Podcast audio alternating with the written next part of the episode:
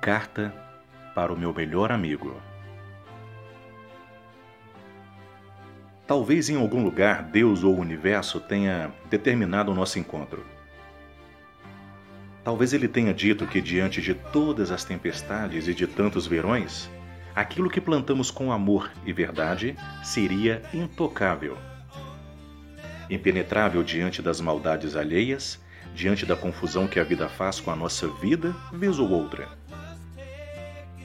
Talvez em algum lugar que a gente nem tenha noção direito onde fica, alguém de muita luz protege os nossos passos e fica feliz com os nossos abraços.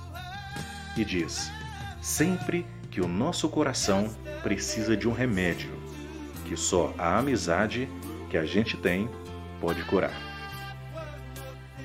A única certeza que tenho é que eu torço muito por você. Eu vibro em cada conquista nas suas vitórias e acredite, eu sonho cada sonho que você planeja com perfeição. E apesar de puxar as suas orelhas muitas vezes e me chatear com seus defeitos e manias, ai daquele que ousa a falar mal de você na minha frente.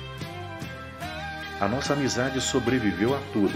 Crescemos e amadurecemos em muitos aspectos, e quando nada nos restou, ainda éramos nós, eu e você.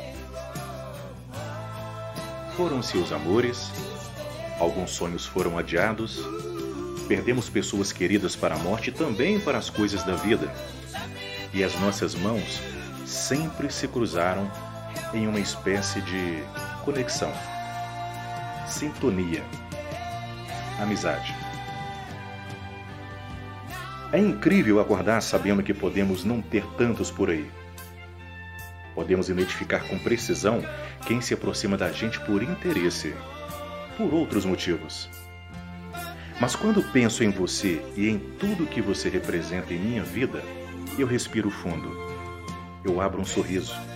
Eu faço uma oração e agradeço a Deus por, talvez, ter escrito em alguma folha de papel em branco, lá no céu, que você seria a minha amizade aqui na terra. Que era você. E só por você eu agradeço. Obrigado por ser o meu amigo. Aqui quem fala é Luiz Flávio e como eu sempre digo, vida que segue.